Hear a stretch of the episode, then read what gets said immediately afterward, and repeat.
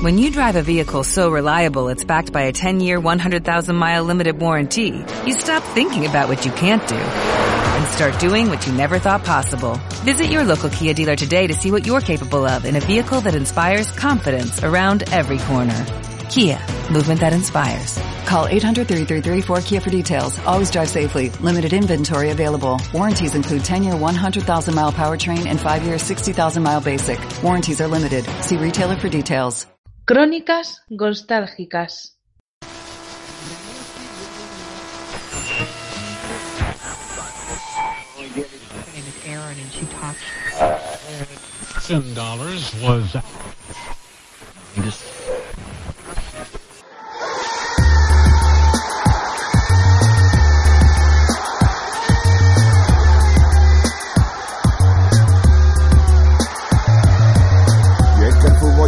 lo que era. Me acuerdo cuando el Burgos jugaba en primera. La piña que le dio Jesús y la canela. Y el descenso del Oviedo directamente a tercera. Jugadores, equipo, camiseta y aficiones. Árbitros como Rubino que revientan los cojones. El infarto a Ramón Blanco por sentir los colores. Maradona en el Sevilla ya no tenía pulmones. Ya nadie se acuerda de Ureñemo Parlet. De Jordi Quiz de Toño y también de Moisés.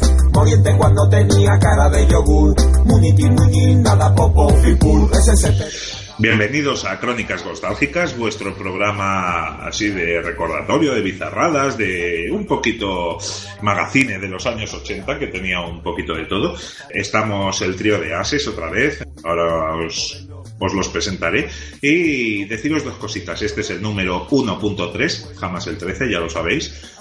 Y dos cositas. Si os ha gustado, realmente darnos likes, darnos eh, comentarios, siempre nos ayuda. Es algo que nosotros agradecemos mucho. Yo tarde o temprano acabo contestando a todos los comentarios y si no, pues lo pueden hacer tanto David como Javi.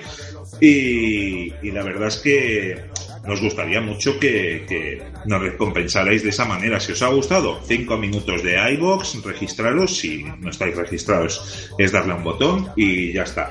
Así que voy con mi trío de ases. Me voy primero a las afueras de, de Barcelona para presentaros al Sosi, que esta semana nos volverá a maravillar con su sección. Pero vamos con el Sosi. ¿Qué tal, Javi? Hola Josep, hola familia nostálgica en general, eh, porque también está por ahí Saga y un poco a los Hildy, pero sí, está por ahí, y también David y a todos los, a todo oyente, en este caso de, de las crónicas nostálgicas. Hoy traemos otro, otro capitulito, otro recuerdo, pero, pero bueno, es una semana que, que, bueno, nos hemos visto hace un rato, la verdad. Hemos, me han invitado, han convidado al Sosi, en este caso nunca mejor dicho, así que bueno, ha sido una tarde, yo creo que maja, ¿no? Sí, sí, la verdad es que nos lo hemos pasado muy bien y además te has desvirgado del Palau Blaugrana, que no Sí. había sido nunca. No, y lo tengo a 4 kilómetros. Sí, sí, sí. Y lo mejor de todo es que la vez de tu des... es como si te hubieras desvirgado en un menage à trois, ¿vale? Pero lo has hecho con un récord. Sí, es como, bueno, no es que no sé, no quiero poner ningún ejemplo tan bizarro sexualmente que la pueda liar demasiado, pero, pero sí, sí ha sido un récord de anotación y bueno, y la verdad es que buena experiencia. Sí, sí, 65 puntos de diferencia ha tenido hoy el Barça contra el Betis en, en Liga CB y es el récord de, de anotación al que hemos asistido. Y me voy ya a Allende los Mares para presentaros a, Sí, va. Mm, Sí, a nuestro nostálgico de pro como es David da Costa. ¿Qué tal, David? Hola nostálgicos, hola nostálgicas, hola Josep, hola Javi, hola Sagra. Otra vez en Crónicas Nostálgicas, una semana más.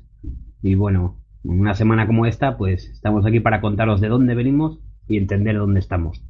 Bueno, primero de todo, sabemos que te ha ido muy bien en tu cumpleaños y que te lo pasaste muy bien. Eh, y ya, ya te recordamos la semana pasada que te ibas haciendo más viejo. Sí, bueno, me secuestraron. En este caso me secuestraron, me llevaron al zoo. Es un sitio que disfruto bastante y ahora con mi hija más todavía. Y bueno, pues por ahí estuvimos. Llegué a tiempo ¿eh? para ver el partido del Barça y así que fue un cumpleaños bastante perfecto. Pues ya, ya te digo que nos alegramos mucho y es que se nos hace más viejo pero también más sabio. Eh, pero esta semana, la efeméride. Efeméride de la semana. Esta semana la efeméride es bastante triste y es que el día 6 de abril, estamos ya en la semana de, del 11, pero el 6 de abril se cumplieron 50 años de la muerte de Julio César Benítez, eh, defensa que jugaba por entonces en el Barcelona, uruguayo, que había estado en Valladolid, en el Zaragoza, y murió en la previa de, de un partido importantísimo donde se jugaba en la Liga contra el Real Madrid un partido que el Barça pidió suspender y la federación lo suspendió dos días. Dos días. Se murió en teoría por una crisis de una intoxicación alimenticia al, al comer langosta y mejillones. Y la verdad es que muy triste, ¿no, David? Tristísimo, es una noticia muy triste, sobre todo porque, bueno, muchos no lo conocerán, otros no lo recordarán, pero bueno, aquel jugador que se vistió de azulgrana en 1961, podemos decir que era el, el Dani Alves de su época. Sí, a ver, eh, de los años 60 es otro fútbol, es, pero era, era un buen eh, lateral derecho, la verdad. Y murió a la tierna edad de 27 años. Luego han surgido voces, no es para ensuciar el nombre, es porque siempre se tuvo en duda la causa de su muerte y era un jugador que yo creo, no lo he podido nunca atestiguar, pero yo creo que le pasaba lo mismo que a Dani Alves, que no, no se cuidaba, Dani Alves sí que lo hacía y era muy profesional en los entrenos, pero no se cuidaba en tema alimenticio, no se cuidaba y bebía mucho, fumaba, entonces hay algo bastante grave después de, esta muerte. Sí, bueno, también era el fútbol de la época, ¿no? Los jugadores no, no, se controlaban como se controlan hoy día. Decir, bueno, para los que no lo recuerden, que este jugador, Benítez, pues es conocido en Barcelona y en Madrid también como el único futbolista capaz de parar a gente. Cierto, Gento sudaba cuando tenía que enfrentarse a, a Benítez porque era un jugador muy aguerrido. Es que ofensivamente tampoco se prodigaba tanto, pero sobre todo era un, un, como lo diríamos en catalán, un curco, un tocacojones espectacular. El tipo de jugador de los años 60 que cuando agarraba algo ya era imposible que se lo quitase nadie. Claro, fútbol sin cámaras. Y, eh, uno de los oriundos. Una muerte que, que hablaron de ella en el Upside Festival, Javi. Sí, cuando comentaste así un poco por encima que ibais a hablar de Benítez en el programa de, ya de esta edición, pues pensé, ah, mira, pues sí, es el que se nombró el pasado fin de semana, así que siempre hay una pequeña relación y bueno, y nos lo pasamos muy bien, por cierto, en el offside. Sí, sí, la verdad es que muy buena calidad. eh, la verdad es que un sonoro reconocimiento a quienes montan todo esto, porque mm, realmente si no lo hacen por amor al arte, poco, poco les queda. Y nos lo pasamos muy bien en el offside y, Horacio Seguí quiso dedicar unas palabras, eh, Horacio Seguí, el fotógrafo así de confianza de, de Johan Cruyff eh, en Barcelona, pues le dedicó unas palabras a Julio César Benítez. Eh, algo muy trágico porque vuelve a pasar otra vez en esos oscuros años 60, David. Sí, bueno, el caso fue a más todavía porque a raíz de su mujer que negaba aquella intoxicación que decían que había sufrido. Pero bueno, hablamos de un jugador que también había sufrido neumonías, había sufrido dos hepatitis. Al final se decretó que no había una razón clínica para, para, para su fallecimiento. En fin, Los medios de la época, 1968 en España, que es como si nos fuéramos a Alemania en 1953 y cositas así. Entonces, eh, nos vamos con algo más alegre, como es el partido de la semana. El partido de la semana. ¿Por qué? ¿Por qué? Los domingos por el fútbol me abandonas. No te importa que me quede en casa sola. No te importa. ¿Por qué? ¿Por qué? No me llevas al partido alguna vez. Y en el partido de, de esta semana, David, ¿qué nos traes? Bueno, primero decir que no sé si podemos llamar alegre a este recuerdo. Bueno, porque vamos a recordar, ya que se disputa el Barça-Valencia esta jornada, aquel duelo imborrable de 2001 en que una chilena, que ahora está muy de moda, sirvió para mantener viva la esperanza de un club que estaba apagado y sumido en el caos, venido a menos como era el Fútbol Club Barcelona. Lo peor de ese equipo es que no había tocado fondo el año al que nos vamos. Aún quedaría mucho más sufrimiento. Sufrimiento y mucho trabajo, porque aquel Barça era un Barça al que le faltaba calidad y le faltaba tanta calidad que de él decían que los jugadores trabajaban mucho.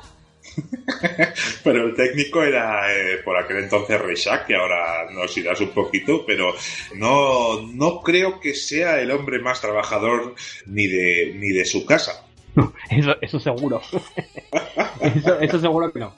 Entonces, es, ¿qué, ¿qué partido nos traes finalmente? El Barça-Valencia, ¿verdad? El Barça Valencia de la temporada 2000-2001. El Barça el, el 3-2, la famosa chilena de Ronaldo, en el minuto de, de Rivaldo en el minuto 88.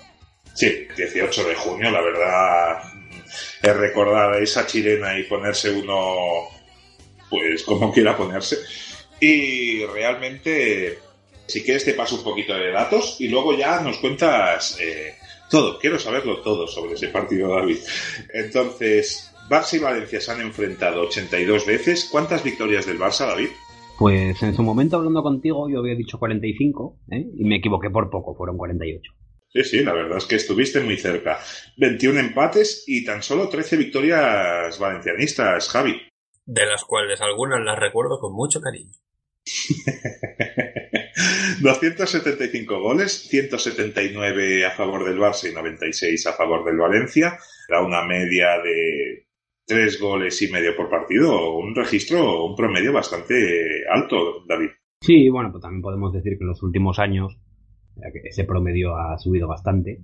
Pero bueno, el máximo goleador en estos duelos eh, es Messi con 14 goles, seguido de Kubala con 9 y Testarudo César con 8. Sí, eh, Messi con 14 goles, es que ha metido un montón al Valencia en el Camp Nou, eh, se distancia mucho de, de los dos siguientes. Ha habido de estos 275 goles, ha habido cuatro goles en propia puerta, uno marca Iturraspe en el mismo partido en el que marca un gol en la otra portería, otro es Cáceres, otro Rakitic, eh, ha habido 17 penaltis marcados en estos Barça-Valencia, ¿cuántos a favor del Barça, David?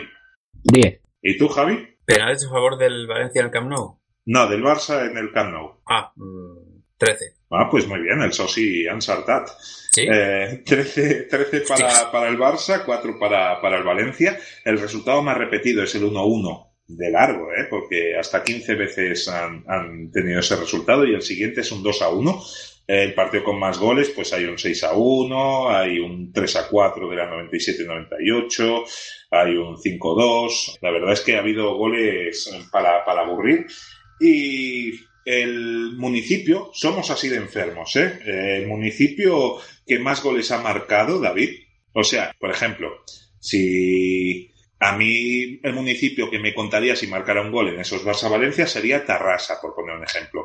Eh, ¿Cuál es el municipio con más goles marcados, David? Rosario y Barcelona. Ambas con 14 goles. Eh, la verdad es que Rosario va primera. Bueno, eh, Rosario y Barcelona las dos con 14 goles. La siguiente es Valencia y Budapest con, con 10 goles cada una. Y luego ya tenemos Río de Janeiro con 9. También tenemos con 9 León, gracias a César. Tenemos 9 también en Asunción, porque hay varios jugadores de los oriundos que, que habían sido de allí. Hay una curiosidad y es que hay dos, dos goleadores. Uno es el Piojo López, que marca cuatro o cinco goles, lo tengo por aquí, que es nace en Río Tercero y el payaso Aymar nace en Río Cuarto. Al menos algo se parecía, porque. el- y, y en el buen recuerdo que dejaron. Y se te olvida Gijón con dos goles. Sí, a ver si adivinas de quién. ¿De Villa? No, no, no, no, Villa no. Villa es de Tuilla. Ah, lo Bueno, cuentas sí. como de Tuilla, vale. Sí, Pues Kini, es de Oviedo. No, el hijo de Amunique. Ese sí, uno. Abelardo, No, Eloy. Onda, el hoy. Eloy Olaya. Eh, de Esplugas no hay ninguno. eh, Me sí. Y de Tarrasa, pues está un gol de Xavi. El último gol valenciano, que recordemos, solo 10 valencianos han marcado, lo marca Fernando el 16 de abril del 94 en la derrota por 3 a 1 del Valencia en el Camp Nou. O sea, llevamos 24 años sin ver un gol valenciano en estos Barça-Valencia, pero es peor en el caso del Barça, que el último gol de un nacido en Barcelona es el 18 de abril del 76, cuando lo marca Tente Sánchez. Pero bueno, ha habido muchos goles de Barcelona provincia. Sí, sí, sí, sí, y de Valencia provincia, pero, pero es algo que, que me, me ha sorprendido y como soy un enfermo, pues lo he tenido que mirar. Yo por eso pensaba, digo, claro, digo, Juan Sánchez no marcó ningún, ningún gol en el Camp nunca. No, solo en Supercopa de España. Vaya. Sí, sí. Pero bueno, nos vamos a ese 18 de junio de- del año 2001, eh, domingo. ¿Qué, ¿Qué había pasado recientemente en Can Barça, David? Bueno, pues como bien has dicho, es el 18 de junio de 2001, domingo, año 14 después de Messi. Era la última jornada de liga. El Barça necesitaba ganar al Valencia para empatarle a puntos y arrebatarle la cuarta plaza por golaveraje. Y el Valencia, pues, necesitaba como mínimo un empate para poder quedarse con esa cuarta plaza que le, dase- que le diese paso a, a disputar la previa de la Champions. Sí, sí, que, que había perdido eh, el Barça en esa final de Champions del 2001 entre Valencia y Bayern. Había ido con el Bayern porque si el Valencia quedaba octavo, pero había ganado la Champions, tenía plaza de Champions. En cambio, el Barça nunca podría acceder al tercer puesto de ese año que lo tendría el Mallorca. Exactamente. De hecho, bueno, la tercera plaza en la clasificación liguera es la más alta que alcanzó el Barça aquella temporada. Qué triste. Así que bueno, ya os podéis imaginar, Real Madrid ya era campeón de liga, eh, seguido del Deportivo, de La Coruña y del, y Mallorca, que era tercero. Y el Valencia marchaba cuarto, le bastaba, como decíamos, un empate para conservar la cuarta plaza. Y el Barça estaba quinto, incapaz de alzar el vuelo. El Valencia también venía apagado tras el fiasco europeo, eh, del que quedaría profundamente tocado. Y bueno, pues en un año para olvidar, solo la clasificación para la Champions League podía calmar los ánimos. Ya lo digamos en, en Barcelona. La temporada comenzaría con, con la marcha de Judas al eterno rival, pero también con las bajas de Gees, el holandés que las para con la cara, Bogarde, Ronald de Boer, de U, Amunique y la huida de la perla Mario Rosas. Y a cambio, bueno, pues con el dinero de Judas y demás, pues se había conseguido fichar, atención, a Overmars, a Petit, a Dutruel, a Gerard, a Alfonso y sus botas blancas. Ahí está. Estábamos diciendo, tanto Javi como yo, que cómo íbamos a sacar a Alfonso, pero mira. Porque además, en el partido de, de- del Barça Betis de básquet había un jugador que me he fijado, digo, bueno, al, digo, al menos hay uno del Betis que lleva las botas blancas, contemos eso. Sí, bueno, Alfonso salía solo. Tendría que salir. Además, bueno, reforzarían también la plantilla del Barça Pepe Reina, Cuadrado, Fernando Navarro, Bermudo, Marcelo y los repescados de cesiones de La Peña y Okunowo. Ahí es nada. Marcelo, que era junto a Triguiño los jugadores que representaba a Rivaldo, no sé si te acuerdas. Es que prefiero no acordarme. qué, to- qué- triste todo, de verdad. Eh, además, el Barça había sufrido eh, cambio de entrenador tras la segunda eliminación en Europa.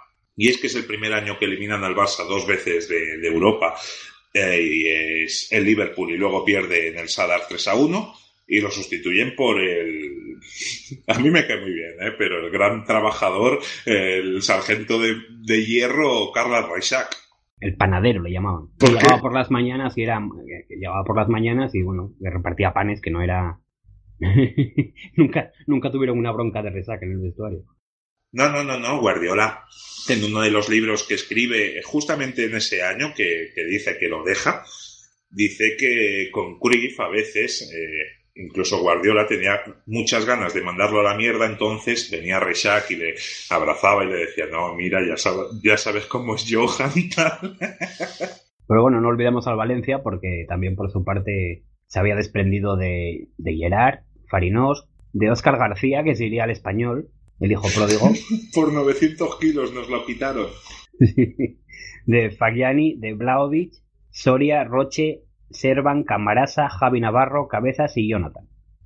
Y a cambio ficharía a Ayala, a Baraja, Vicente, a Cariu, Zaovic, Diego Alonso, a Didier Deschamps, a Parry, Fabio Aurelio y a Aymar. Del filial, además, llegarían Amarilla y Albiol. Vaya nombres. Completamente duro, ¿no, Javi? Casi, casi. La, la mala suerte impidió que el Valencia se proclamara campeón tan solo 25 días antes, cuando pierde en Milán la, la final por los penaltis, y ya se sabía que iba a ser el último partido de Héctor Cooper en el banquillo valencianista porque iba a aceptar una de las múltiples ofertas que se le presentaban cada día en la mesa. Pero no la del Barça. ¿no? Eh, pero, pero claro, yo por lo menos no veía con malos ojos si hubiese venido, ¿eh? No, si Cooper era un entrenador que yo creo que todos queríamos a Cooper. El problema era que, bueno, los partidos importantes, los partidos fundamentales para los equipos, tenía esa mala, esa mala suerte. Pero al menos llegaba a finales, cosa que los del Barça ya no olíamos eso tampoco. Efectivamente, ya es que ya ni, ni siquiera llegábamos a las finales, ya ni a las finales, bueno, en las semifinales alguna de copa, pero poco más. Eh, recordemos que el Barça llega con opciones a ese partido si gana ante el Valencia eh, por dos razones. Una, el gol de Fran de la, en la jornada 19, un gol que en el minuto 2, en el partido que Ayala le mete un zapateado a Simao. Y sobre todo por el gol de Overmars al final casi del partido entre Valladolid y Barça que asegura el 2 a 2 para el Barça y eso le permite jugársela toda, todas eh, ese día 18 de junio, que además Reixac se los lleva toda la semana concentrados al montañá. Efectivamente, todo, toda una carta. Era lo que nos quedaba en Liga y bueno, para poder entrar en Champions. Qué triste todo, de verdad. Pues bueno, para, para despedir la Liga, 75.000 fervientes aficionados dispuestos a hacer sangre y a destrozar varios tímpanos. La acústica del Camp Nou nunca había funcionado mejor. Los pitos resonaban en las conciencias de una junta directiva que había arrancado de manera paupérrima. El amic Joan completaría su primer año haciendo el ridículo, como no podía ser de otra manera. Sí, que empezó con una junta que creo que eran 98 o 103 directivos por ahí, eh, queriendo contentar a todo el mundo y es que se sufrió mucho esa temporada. No se jugó tan mal como demuestra ese cuarto puesto, pero en los partidos grandes no, no dabas la talla. No, aquel Barça era capaz de lo mejor, de ilusionar a muchos en determinados partidos y de los fracasos más estrepitosos. Y todo a la vez. Al Madrid ese año el Barça le mete dos baños, ¿eh? Tanto en la ida como en la vuelta. Sí, por eso digo que, bueno, un equipo que yo creo quizá con más tiempo, quizá con otro banquillo, hubiese llegado a más, pero bueno, se quedó lo que se quedó. Y bueno, dinos la... ¿con qué once salían? Sí, bueno, a ver, los jugadores fueron silbados desde el comienzo, la lluvia no cayó las quejas, el famoso run run se podía sentir antes incluso de ver rodar el esférico. En el banquillo culé, pues un Charlie Reza que trataba de enderezar el rumbo del fulminado Serra Ferrer. Y en el banco Che, pues un Héctor Cooper, especialista en perder en las grandes citas. Y bueno, pues por parte del Barça resaca linearía portería a Dutruel. Vaya usted a saber por qué, pero ahí estaba. Una Caballero. defensa. sí, una defensa de tres con Fran de Boer, sin cintura y sin hermano. A Puyol, que era el álamo del Barça, y a Sergi, y a Sergi Barjuan, más viejo pero más rápido quizás. Una media en rombo para Cocu el sorprendido, el comodín de la Masía Gabri, Guardiola de despedida por cierto, y Rivaldo, el cowboy, que era fuente y solución de todos los problemas de aquel Barça. Jugaría con dos extremos, que eran Simao, en horas bastante bajas, y Overmars, que seguía en otro, en otro fútbol muy distinto al español, y en Punta Cluiver la pantera de Surinam. Tú miras el equipo y no tiene mal equipo el Barça, a ver, pero no para hacer el ridículo, es que ese año se pierde en Santander 4-0 después de ganar 7-0 la jornada anterior al Bilbao, eh, bueno, al Athletic Club, no sé, es algo que no se tiene tan mal equipo, pero Overmars aquí pilló hasta la enfermedad del beso, David. Sí, sí, no, y, como Overmars otros tantos. Porque bueno, el banquillo de lujo que tenía el Barcelona era para no perdérselo. En este partido estaban Petit, un experto Xavi, Zenden, el hombre que aprendió a centrar en Barcelona, estaba Reina y sus chistes, el labio más grueso del fútbol Rey Siger, De la Peña, menos joven y aún sin estar sobradamente preparado, y Alfonso y sus botas blancas. que no- ya se las había, porque al principio en Barcelona se las puso doradas, recuerdas, para no herir la sensibilidad del soci, y porque vino con el discurso de que él era culé de toda la vida. Y entonces a mitad de temporada al ver que no marcaba goles, le echó la culpa a las botas y se las volvió a poner blancas. De verdad, es que. Joder, es que hay que ser tonto, ¿eh? La culpa es de las botas. Bueno, vale. Y bueno, pues por parte valencianista, Cupera Alinería Cañizares, Anglomá, Pellegrino, el bailador Ayala y Fabio Aurelio, Aymar, Kiri González y Albelda. Aymar, por cierto, fue tan grande que Dios era su fan. Albelda y Baraja, que no podían faltar, y en punta Cario y Angulo, que era el comodín asturiano. En el banquillo se quedarían Vicente, la Cobra Ilie y Jukic, al que le debemos una liga. Equipazo, Javi. No, no, es que era una. Ya no una alineación, sino más bien un equipo que, que sabías que te competía mucho. ¿Y tú, David, desde dónde lo viste ese partido? Yo ese partido lo estaba viendo como era costumbre con mi padre. Creo recordar que estábamos en casa, no lo recuerdo muy bien. Pero aquel partido, bueno, mi padre con su cultura de viejo culé levanta recopas, pues ya lo daba por perdido desde el, desde el primer minuto. Después, a tener de cómo fue el partido, pues mi padre al borde del infarto, yo confiando plenamente, como siempre. Incluso confié ayer, así que imagínate. Yo, hay muchas cosas que me dices de tu padre que me asustan porque es que me estás echando 30 años encima. Es que tú eres un viejo culé. Aunque seas joven, eres un viejo culé.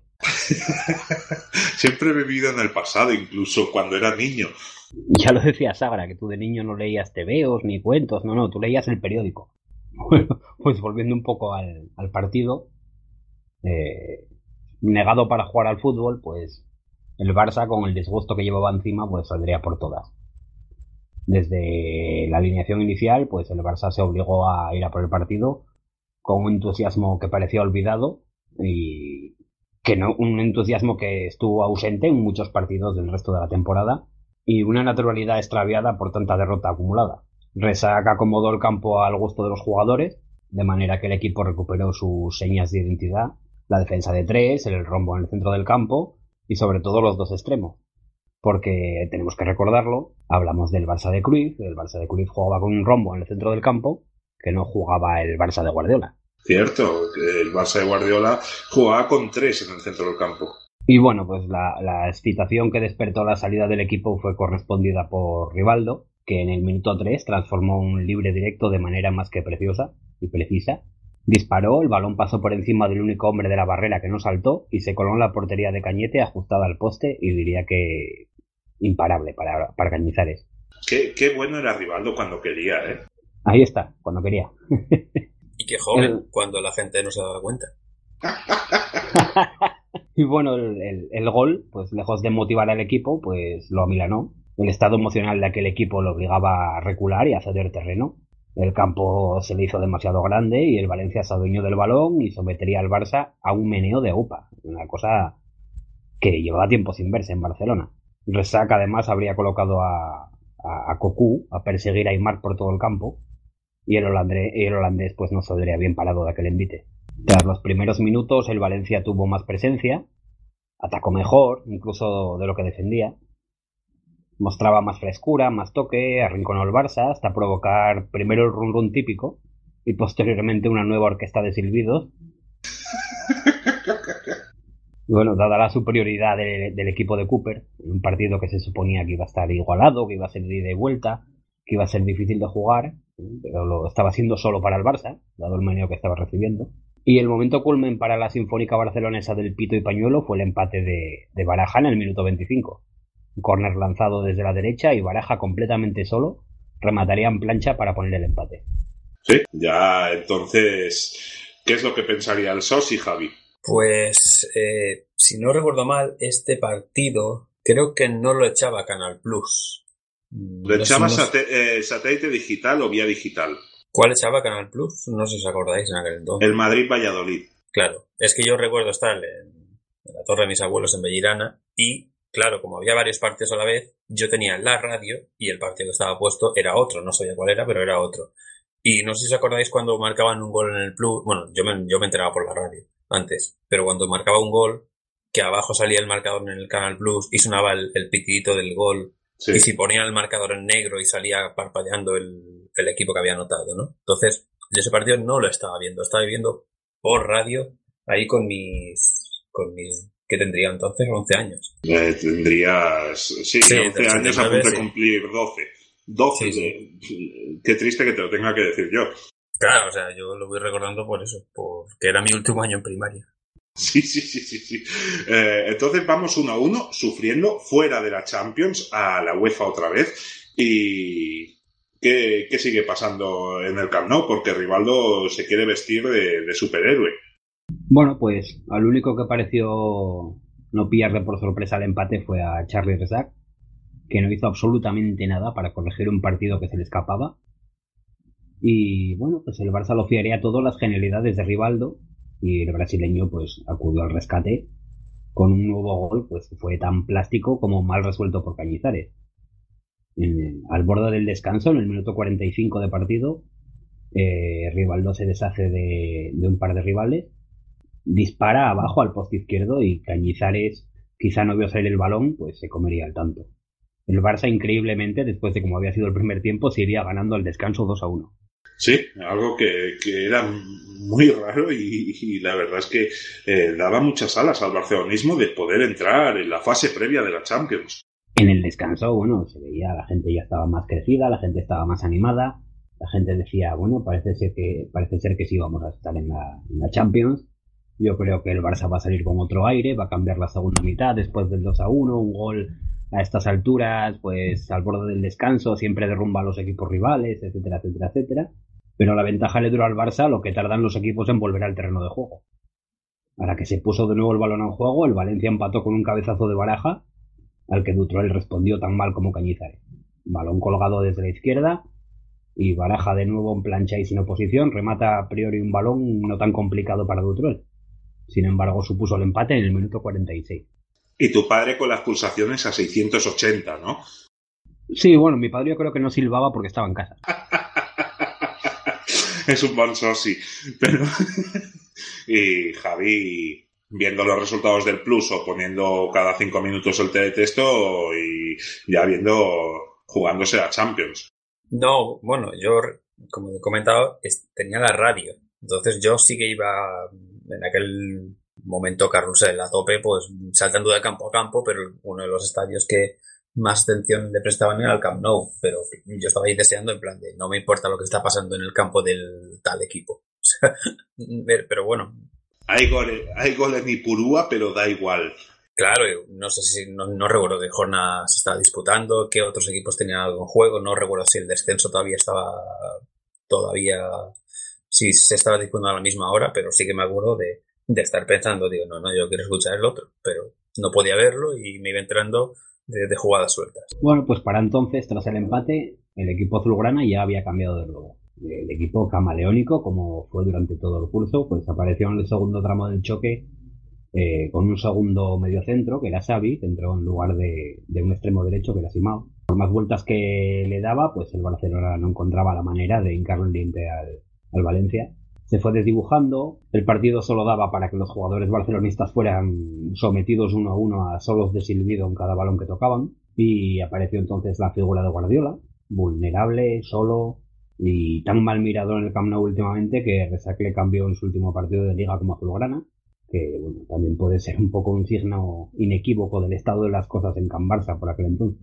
Es que eran tiempos tan, tan duros. Y pues prácticamente lo mismo le ocurriría a Patrick Kluivert, que desfiló del vestuario como, como si siguiese el camino de Judas, como si se hubiera puesto la camiseta del Real Madrid.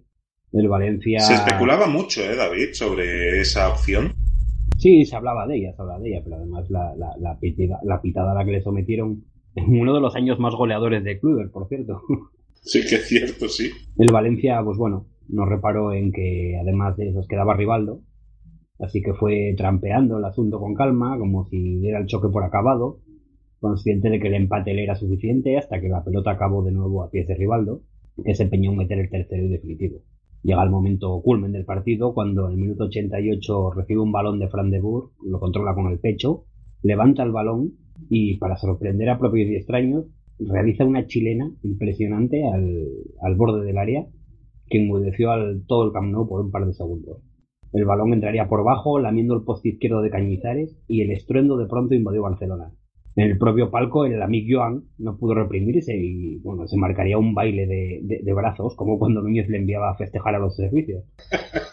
Parecía que el, que el Barça acababa de ganar su segunda Champions en el minuto 88, sin embargo, solo había alcanzado por de- poder disputar la previa para el año siguiente. Se llegó a contar en prensa, eh, en el país creo que era, que alguien debería llevar al cine aquella chilena de Rivaldo.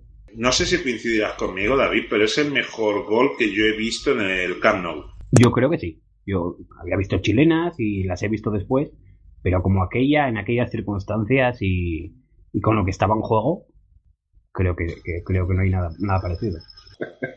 Yo también lo escuché por radio porque estaba en la bella manga del Mar Menor con, de fin de curso y yo no pude ver ninguna imagen porque allí no tenían tele, no sé si no habían llegado. Y lo único que me enteré es que por mensaje de móvil a un amigo mío, a Rubén, le llegó un mensaje de su padre diciendo Rivaldo acaba de marcar el tercero, que ya habíamos escuchado por la radio, y es un gol que dará la vuelta al mundo. Yo hasta seis días después no pude ver el gol, pero durante esos cinco días, cada día me iba imaginando, en unas vacaciones como un enfermo, ese gol. Es el, es el gol que, en cuanto hace la chilena dices, pero ¿dónde va gilipollas? No, esto, cualquiera que vea las repeticiones lo puede ver, ¿eh? Hay un... Parece que hay un desfase en el sonido en los vídeos, porque de verdad que hay un par de segundos que todo el mundo se queda en silencio hasta que venga a, a, a Rivaldo levantarse y salir corriendo. y en ese momento, pues bueno, la, una alegría inmensa para todos y para todo el barcelonismo, quiero decir. Bastante de tristeza en el, en el valencianismo. Y bueno, a tal punto llegó la cosa que, bueno, hubo invasión de césped, hubo una fiesta en el vestuario, eh, que a la larga nos costaría después las semifinales de Copa contra el Celta, creo que era. Sí. Y bueno, pues de esto venimos. Y el hoy es otra historia. Sí, otra historia completamente diferente. La invasión de campo fue muy triste para mi forma de ver, si te has clasificado en el último minuto, pero a la previa de Champions, que también sudarías para pasarla contra el Wisla de Cracovia en agosto. Pero tiempos muy tristes para el Barça, tiempos muy tristes para el valencianismo, que había perdido las dos finales, como aquel que dice ese año, Javi. Uf, sí, yo estaba viendo ahora al momento que contaba David, como cuando tu actor favorito, sabes, que muere en un capítulo de una película y, y dices, bueno, que llegue ya. O sea, un golazo que también impide que se le venda a la Lazio ese verano por 8.800 millones de pesetas, David. Sí, impide eso, pero bueno, también se le regala al año siguiente. Sí, con la famosa rueda de prensa de Gaspar de chan chun chin chon chan chun chun. Y bueno, pues con este Barça Valencia nos vamos a la sección de palcos.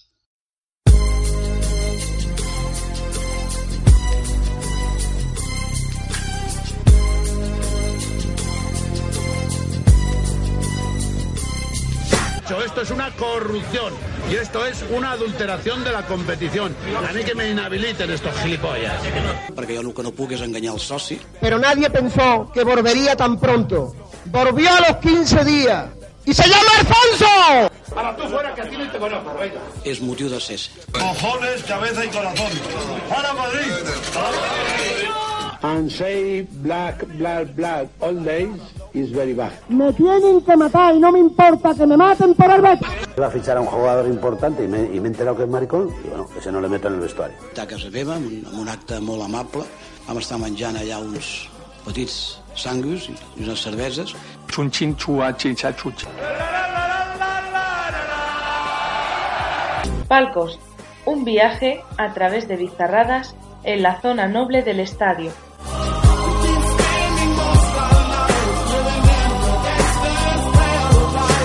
Y hoy en Palcos, pues traemos a alguien que fue bizarro en los años 90 como eh, presidente de Valencia, como Paco Roch. Una qué, persona. qué tortura de programa. ¿Por qué? a ver, a entre, ver. Entre el resultado y el presidente, madre mía. El valencianista, que hable.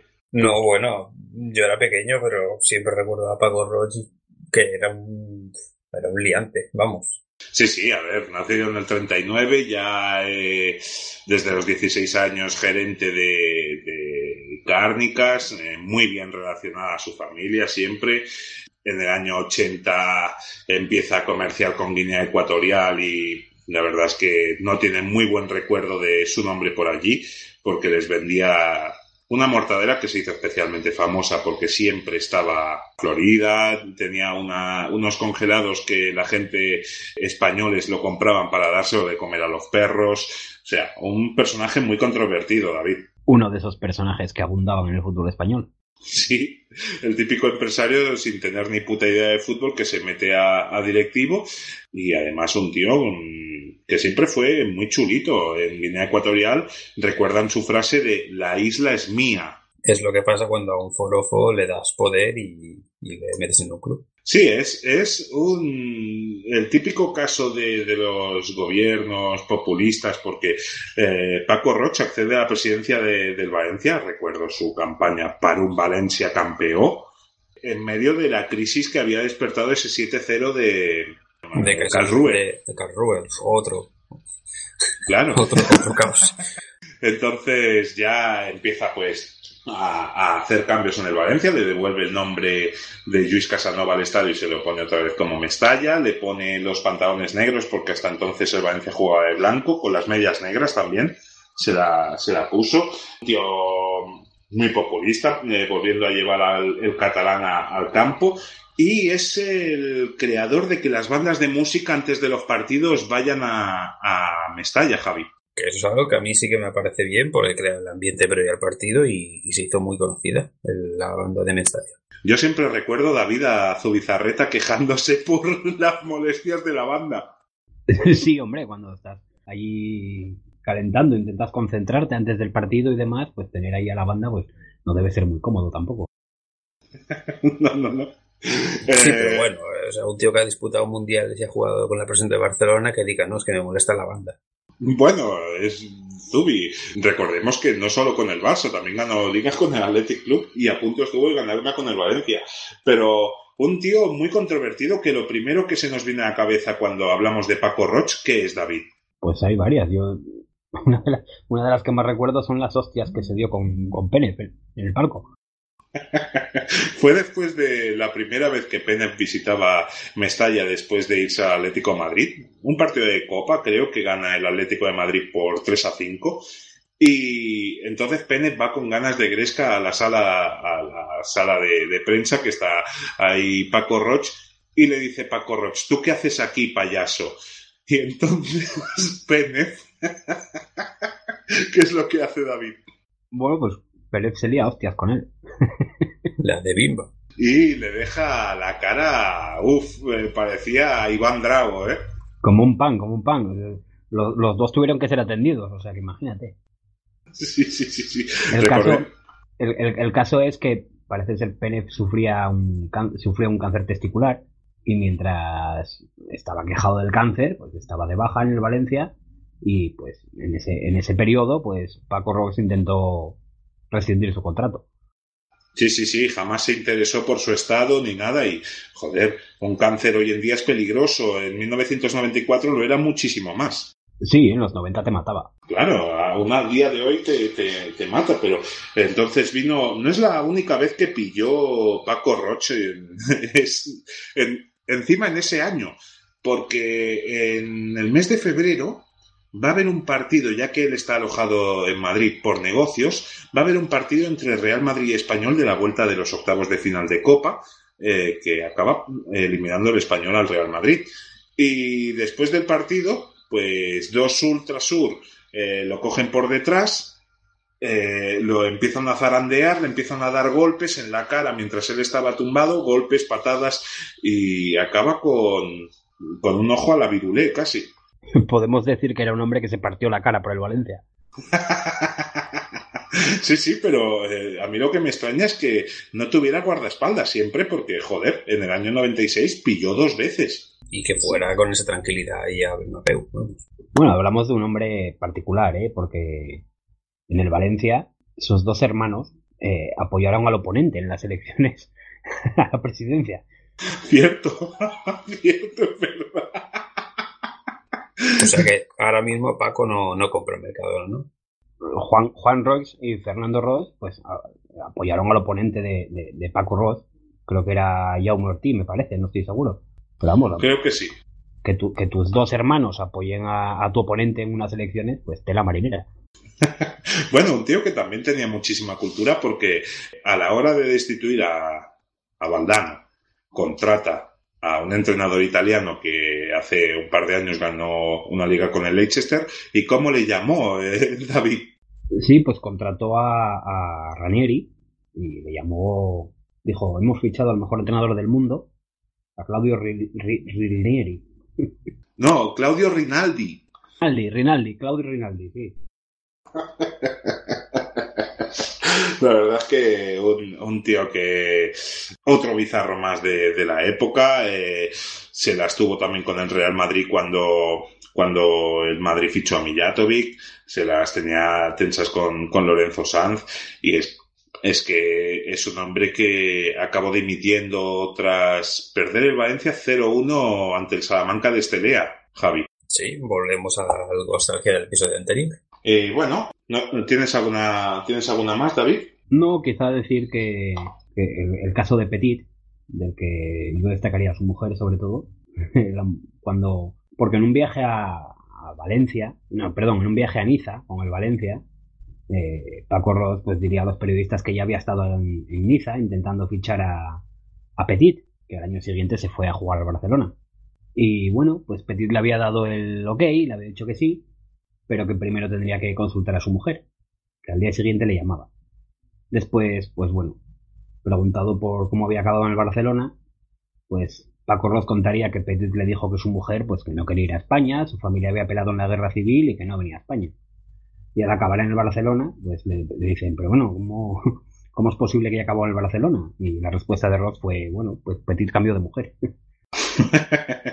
que no entiendo a la mujer, porque cuando Petit pudo fichar por el Valencia, si su familia era republicana, estaba en el gobierno un gran republicano como José Mari.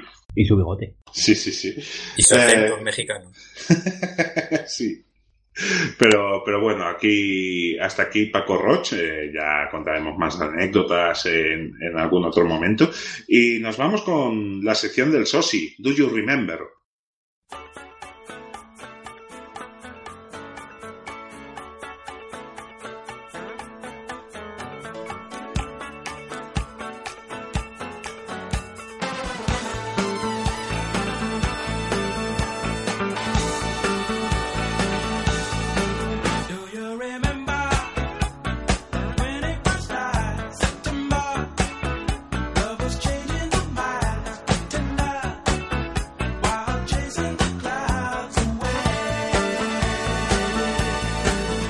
Y bueno, ¿qué nos traes, Javi, en Do You Remember esta semana?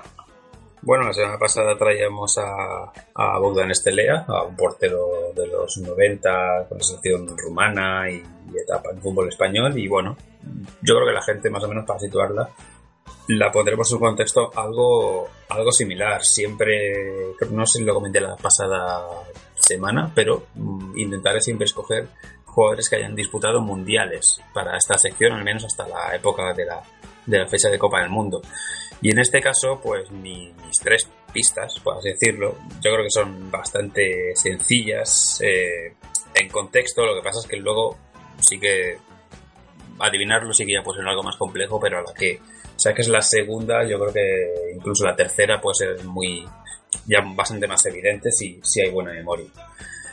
Mm, No sé si estáis listos, pero allá voy. Sí, por, por mí sí. Bueno, la semana pasada fue un portero. En este caso, escojo una línea más hacia adelante. Escojo un defensa. Y este defensa disputó con su selección la Eurocopa del 2000, el Mundial de 2002, la Eurocopa 2004, el Mundial 2006, la Eurocopa 2008 y la Eurocopa 2012. Mm, Allí se retira con la, sele- con la selección, en esa Euro 2012. Mm, En todos estos partidos, si no recuerdo mal, creo que juega todos los minutos. Y el Mundial 2010 no lo juega porque su selección no se clasifica. Así que ya podemos descartar a Patrick Cristanbal y a Chel. A mí no se me ocurre nadie ahora mismo. No, no lo sé. He ido un poco poniendo en contexto para que penséis ya en un tipo de selección que no entre en el de Mundial 2010, pero sí que entre a todas las ediciones anteriores de, de, de Eurocopas o Mundiales. O sea que es una selección mm, medianamente no de las más potentes, pero sí una clásica en, en estas rondas, yo creo. Sí, vale. Eh, después ya me voy como, digamos, pista 2 a su, digamos, trayectoria en, trayectoria en clubs, eh, ya que en España eh, disputa trayectoria en dos clubs, tres temporadas en un club y otra en un club, pero en segunda división, que hace una bastante buena temporada que lo hace regresar, regresar a este equipo a la primera división. Y este defensa además estuvo en eh, la liga inglesa, en Premier, Italia, Grecia, Dinamarca y Suecia, aunque su mayor etapa de larga duración fue en el club de Aston Villa. Creo que sé dónde. sé cuál dices. Yo ni idea. Se llama Olaf. Mm, sí, no sé si es Olaf o Olof, porque el- no sé la pronunciación exacta eh, y a la hora de escribirlo, pero bueno. Y, y bueno, y como tercera pista y así como tercer recuerdo en este caso, pues este este defensa sueco eh, estaba destinado a ser eh, jugador de tenis, pero eh, al final cambiaron los gustos cuando fue creciendo y se dedicó al, al fútbol. Y este defensa sueco fue eh, jugador del Racing Club de Santander y con el Villarreal lo devolvió a Primera División. ¿Sabes, David? No. Olaf Melberg. Correcto. Sí, sí, denominado como Eric Olof Melberg, por eso ahí te decía un poco la, la, la duda, porque yo lo he encontrado en, en- los sitios como Olof, no como Olaf, aunque yo lo recordaba como Olaf, la verdad.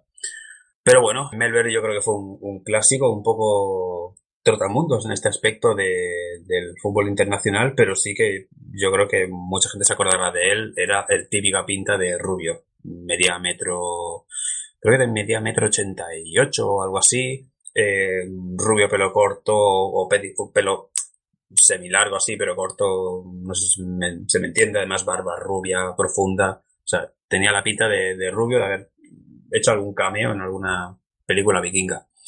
Y como digo, como la trayectoria, pues yo creo que fue bastante, bastante profunda porque jugó en el, eh, en, ah, no me sale el nombre, en el Degerford de la, de la Liga Sueca, en el AIK Solna, eso le costó su fichaje por el Racing, donde estuvo tres temporadas y en la última el equipo santanderino desciende a la segunda división.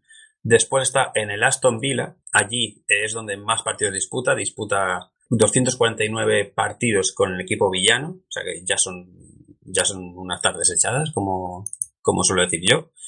Y después eh, lo ficha la Juventus, una Juventus en, horas bajas, pero se va lib- libre hacia, hacia Turín, allí está una temporada, y a la temporada siguiente se ficha en la 2009-2010 por el Olympiacos. Allí está tres temporadas, ficha por el Villarreal en la 2012, cuando el equipo eh, de Castellón desciende, y en la 2012-2013 le devuelve a Primera División, disputando también una buena cantidad de partidos, creo que son 29 partidos con el equipo, con el equipo Croquet.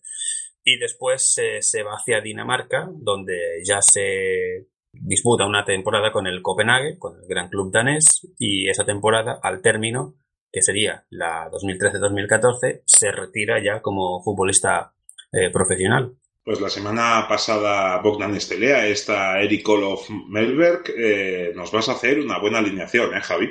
Sí, quería así un poco recordar así un poco la, la figura de yo creo que de un tío es que es eso, cuando hice un poco la recopilación pensé, a ver, eh, cogimos una de la selección rumana, otro de una selección sueca también, por eso he dicho, digo, no es de las más fuertes, pero es una selección que mm, sí acostumbra como mínimo a andar por esa zona de, de disputar las fases finales y sobre todo aquella selección eh, sueca con, con hombres importantes como, como Henrik Larsson, eh, un, un Ibrahimovic todavía joven por aquel entonces, Karlström, Isaacson, que era el portero de titular siempre, mm, Ljungberg. Ljungberg, sí, no disputó tantos partidos Ljungberg, pero también estaba por ahí. eh, Svensson también era un clásico.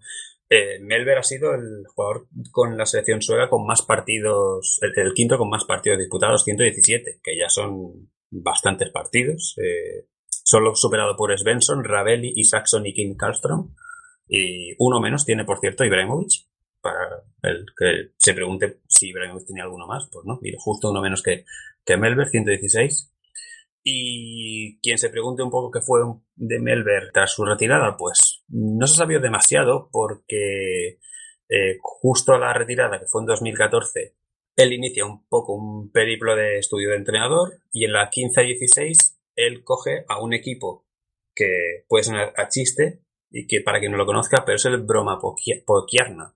Es un equipo sueco que estaba por entonces en la en lo que pondríamos la tercera división o la segunda B en la escala de fútbol español o tercera liga en el nivel fútbol alemán o First Division o League One, si eres aficionado al fútbol inglés, pero estaba en la, en la tercera. Este equipo lo asciende, juega en segunda división y lo asciende a primera división, lo cual es un hito para el, para el club eh, sueco, pero cuando llega a la primera división dice, prefiero irme a los despachos. Así que coge un cargo de dirección deportiva en la 2017-2018.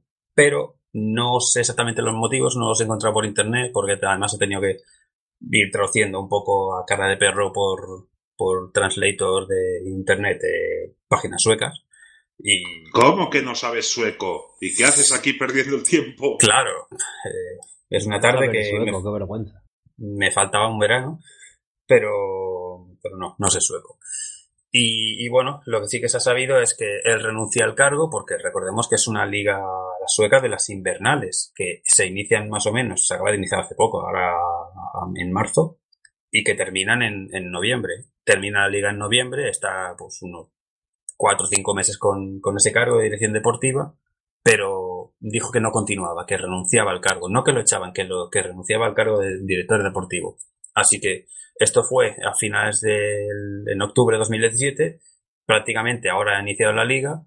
Creo que tenía alguna oferta, no sé si de algo en, en la selección, pero parece que no lo acaba de, de aceptar o del Göteborg, o sea, tiene ofertas. Yo creo que dentro de un par de años seguramente, si no menos, estará por algún lado, por algún equipo o alguna dirección deportiva, pero si no por la federación, federación sueca, así que es un hombre que tiene mucha, mucha historia, quizá no tanto en el fútbol español porque no llegó a jugar en un grande, estuvo en el Racing, estuvo en el Villarreal, pero cuando estaba en segunda, pero sí que ha- yo creo que ha tenido un largo recorrido en Europa y es uno que muchos equipos en muchas selecciones han enfrentado a él y, y lo recuerdan con buen recuerdo como un clásico de la, de la zaga sueca. Sí, sí. Olaf Melberg. Y por cierto, David, 2 a 0. Sí, no sé por qué me da que, en- que en- que en este juego me vas a dar una pequeña paliza. bueno, lo compensamos con otro juego que te gusta a ti. Pues muchas gracias, Javi. Me ha gustado mucho también el, el Do You Remember. Y- Ah, por cierto, no sé si, y- no sé si lo sabíais, pero cuando estaba en el, eh, en el Racing eh, recibí ofertas de Barça y de Valencia. Pese a que no acabo de aceptar, no sé el motivo, no sé si eh, os suena que estuviera en la agenda eh, de aquel entonces, porque estamos, eh, o sea, estoy hablando ahora mismo de, si no me equivoco, el año no, el año 2000 o algo así. Sí, el año 2000 seguramente sería, pero sí que sonó, ¿eh? Sí, suena en la lista de, de futuribles. Lo que pasa Claro. que a partir, de, a partir del año 99-98 quizá, eh, Barça y Madrid ya tenían 50 futuribles por año. Cierto. Quizá estuviéramos hablando de que en vez de el Barça haber fichado a Patrick Anderson, que era otro sueco, hubiera fichado a Olaf Melberg. No, de- no descartes que aquel Barça se confundiese de sueco. Pues bueno, eh, con esto eh, acabamos el Crónicas Nostálgicas de hoy, con, con risas, que es como nos gusta. Y la verdad es que yo las risas que me pego echando el programa se las debo a estos dos cracks, como, como son Javi y David. Y por supuesto, mil gracias por, por volver a hacerme reír. El placer es mío volver a estar en Crónicas Nostálgicas y, como siempre, también acompañado. Como siempre os digo, espero que este fin de semana disfrutéis del fútbol y, se- y de su único Dios verdadero, que no depende de títulos. Un fuerte abrazo. Sí, y por mi parte, pues un placer como siempre estar por aquí por Crónicas, en una sección más bien cortita como es la mía, pero también siempre me apetece recordar. Esta semana igual no tanto, porque más, más que recuerdos he vuelto a tener pesadillas de lo que ha contado David y de, la, y lo que ha contado Josep, pero, pero bueno, siempre es un placer. No sé de qué te quejas porque hemos descubierto que has perdido dos finales, que has estado con Paco Roch, que eh, no sabes sueco, pero, pero bueno, nos vemos la ¿Qué, semana qué, qué, qué año 2001? Nos vemos la semana que viene, que vaya muy bien. Gracias por escucharnos, por los me gusta y los comentarios. Seguidnos por Facebook, Twitter y iVoox. Todavía le queda algún partido a Viola. Gorriarán Martual, Monchi, Monchu y Mora. En Sevilla no es lo mismo si Martagón y Moya. Y te ven en Ercilia prometía ser una joya. La Cruz.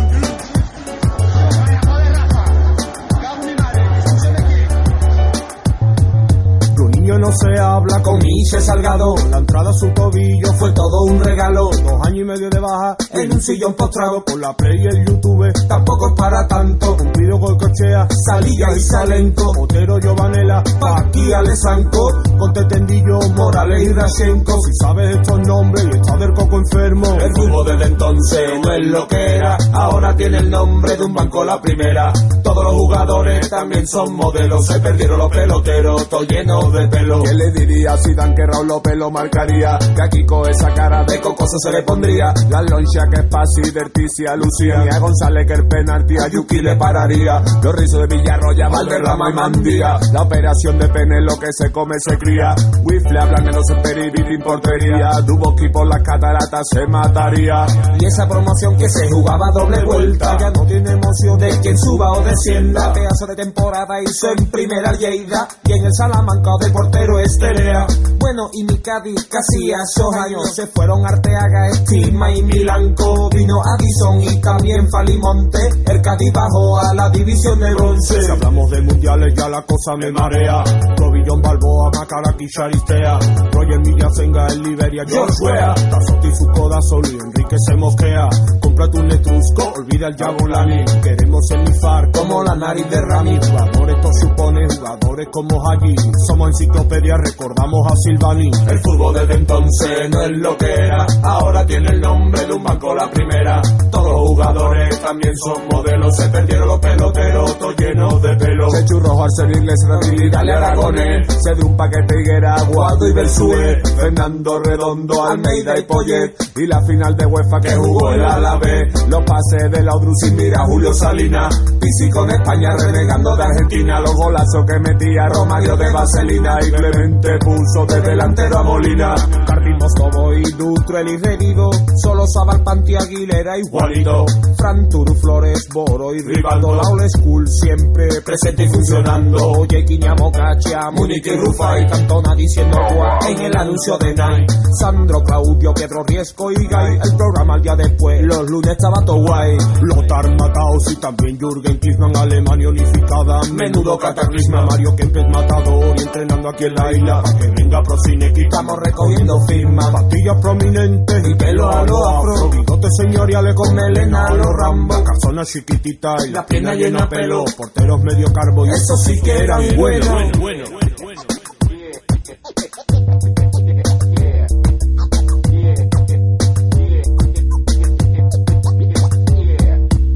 fútbol desde entonces no es lo que era. Ahora tiene el nombre de un banco la primera. Todos los jugadores también son modelos. Se perdieron los peloteros, todo lleno de pelo.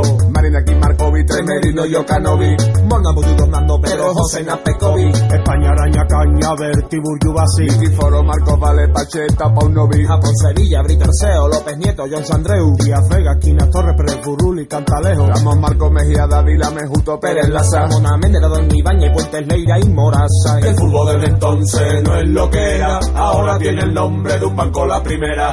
Todos los jugadores también son modelos. Se perdieron los peloteros, todo lleno de pelo.